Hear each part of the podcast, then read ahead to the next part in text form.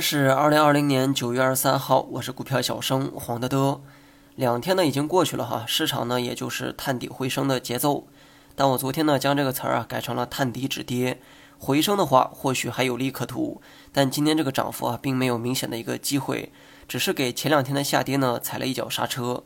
从个股表现来看，科技、医药类呢反弹啊比较多，科技股呢就不说了。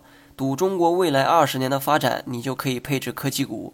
过去二十年啊是靠基建发展起来的，那么未来二十年肯定是要压注到科技股上，什么芯片、半导体、五 G、新能源都是可以压注的对象。至于医药股的上涨啊，还是跟疫情有关。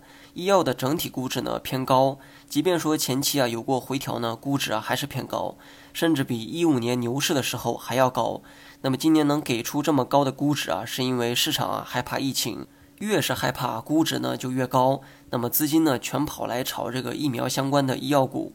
从估值水平来说啊，医药医疗还没有跌到一个合适的位置，但是短期的波动呢会受到消息的干扰。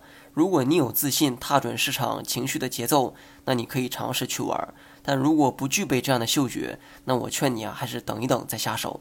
白酒、食品为首的这个消费股呢也在调整当中，我估计八月末啊将成为今年的最高涨幅。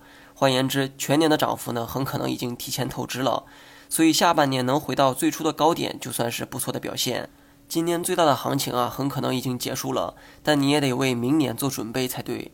从历史走势来看，消费股呢，从前期高点回落超百分之二十之后，都会有不错的一个低吸的机会，所以呢，你不妨啊多留意一下今后的走势。最后呢，说一下大盘，近期呢可能会是创强上弱的一个状态。金融大消费拖累着主板，那么相比之下，小票呢就显得游刃有余。大盘今天呢虽然是有反弹，但我始终呢没有找到这个做短差的机会，所以呢我个人啊还是偏向观望的一个态度。今天收盘之后啊，大盘五日、十日线都是横着的状态，所以今后两天的方向啊也很难去判断。既然这样，索性啊就不要判断了。既然均线横着走，那么估计这个 K 线呢也会是不上不下的一个状态。好了，以上全部内容，更多精彩你也可以关注我的公众号“股票小生黄德德”。